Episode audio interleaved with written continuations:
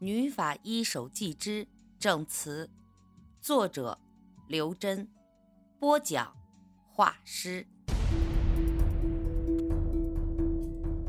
二零一三年七月十七日，楚原市刑警支队，刘小小遇害后的第二天中午，一名中年男子来到刑警队，他穿一身笔挺的西装，戴一副黑框眼镜。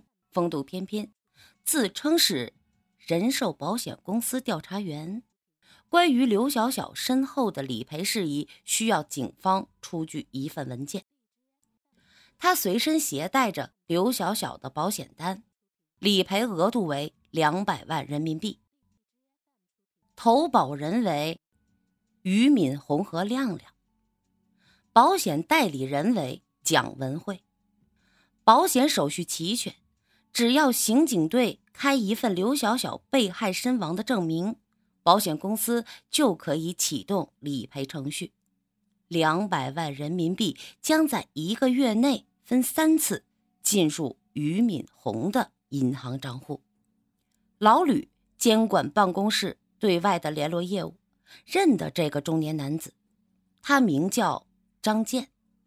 不久前，他才帮助张健处理过周天成的人寿保险，那次理赔数额相对较小，有五十万元。老吕一边给张健让座，一边说：“三名死者，有两个你公司的客户，你们这买卖可真兴旺。”张健哭丧着脸说：“赔了也不含糊啊，这才俩礼拜不到，进我手。”赔出去两百五十万了。老吕浏览一遍张健出示的保险文件，感觉没什么疑问。按照规定，警方有义务出具相关证明，可两百万元毕竟是一笔大数目，还是跟沈树通报一下比较稳妥。沈树在早晨到警队之后没有出门，把自己反锁在办公室里，没有人知道。他在做什么？听过老吕的汇报，就让张健进来。他认真的阅读过保险公司的文件，说：“两百万不是小数目，你不打算再查一查？”张健用中指向上推了一下下滑的眼镜，说：“刘小小的案子闹得动静挺大的，我们早就在关注。巧合的是。”周天成也是本公司的客户，所以对案件的细节，我们也基本了解。我在今天早上已经去过刘小小的被害现场，他和周天成一样，都不存在自杀的可能。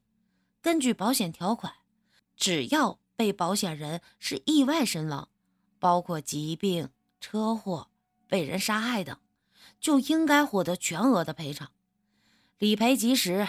也是保险公司形象的一个重要部分。沈树饶有兴趣的追问一句：“你凭什么断定周天成和刘小小不存在自杀的可能呢？”张健摇摇头：“我做保险调查员十几年，这点判断能力我还是有的。这周天成和刘小小素不相识。”两个人的生活也没有任何交集。要说他们自杀骗保，而且是用这种奇怪的方式自杀，还闹出这么大动静，我武断的说一句啊，哼，可能性为零。何况周天成做官多年，级别不低，为区区五十万自杀，这无论如何也说不通啊。沈树说：“如果。”凶手就是抓住人们这种思维惯性，故意用相同手段连做三起案子，浑水摸鱼、掩人耳目，以达到骗保的目的，也不是不可能啊。张健思考半晌，哑然失笑：“ 您这分析于情于理，说不通，又没有证据支持。公安机关这样办案可以。”保险公司不行，言语中的讽刺意味非常明显。沈树却像没听出来，笑笑说：“警队暂时不能出这份证明啊，等案子水落石出再说。”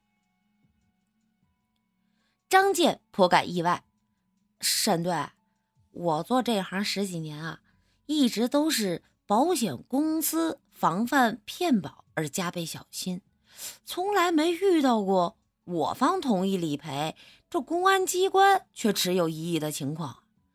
根据保险条款，只要被保险人意外死亡，合同就已经成立，并不需要等到破案或凶手落网。这换句话说。”万一这起案子成为死案，受益人这不是一辈子也拿不到赔偿了？这对投保人和受益人都不公平。这个张健长得文质彬彬，说起话来却挺损的。沈树一向不喜欢和人拌嘴，摆摆手说：“走吧，我还有公务要办。”张健白跑一趟，心里的不痛快。都写在脸上，拧着眉头往外走。沈树忽然在他背后说：“谢谢你。”张健一怔，停住脚，回过头：“什么？”沈树说：“你来之前，这案子有个症结始终没解开。你来了以后，我受到了启发，一下子豁然开朗。所以我要谢谢你。”真心的，张健似信非信，似懂非懂，翻一翻白眼儿，走了。二零一三年七月十七日，刘小小命案现场。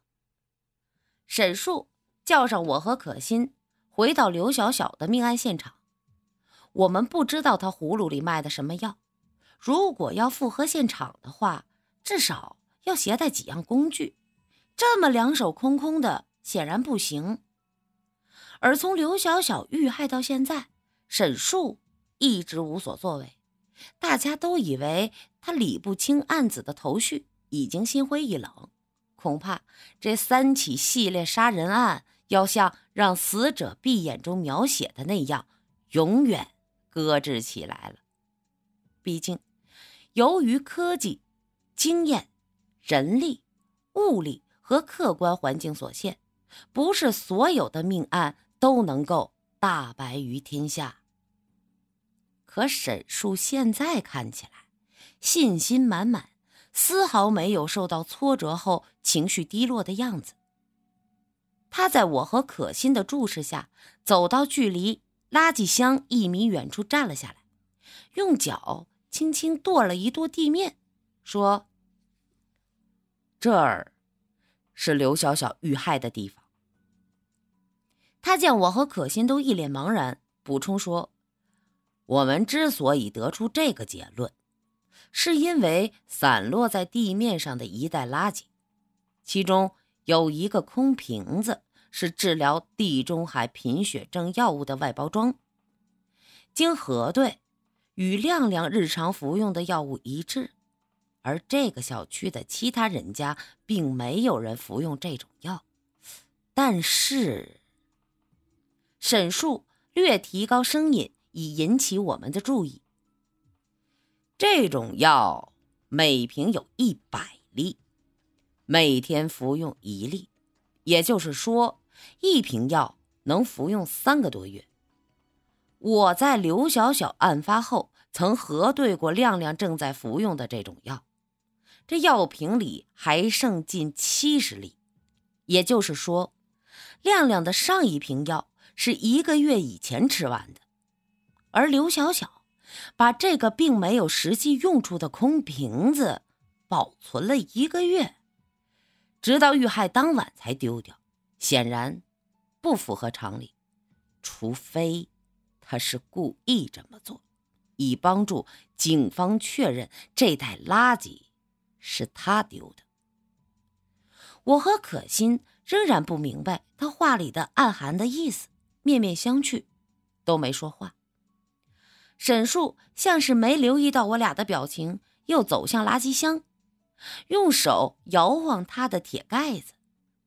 那是一个两米见方的生铁盖子，很厚实，分量着实不轻。沈树说：“可惜，你更熟悉《让死者闭眼》这本小说，在书中描写的第三起案子里，小说作者在楼下扔垃圾时被害死，并遗失垃圾箱。他身中弩箭，弩箭上沾有毒鼠枪，这些细节。”都和刘小小被杀害的过程没有任何出入，可是凶手却忽略了一个明显的细节。可心接过话头说：“你是说，杀害刘小小的凶手在遗失后，并没有关上垃圾箱盖子？”沈树轻轻一拍手，说：“没错，在小说里。”凶手遗失后盖上了垃圾箱，而杀死刘小小的凶手却任凭垃圾箱盖子敞开着。盖上垃圾箱盖子这个细节在书中被提及三次。凶手既然刻意模仿小说作案，这就绝不是一个无心的疏忽。最合理的推测是，杀死刘小小的凶手没有能力。盖上盖子。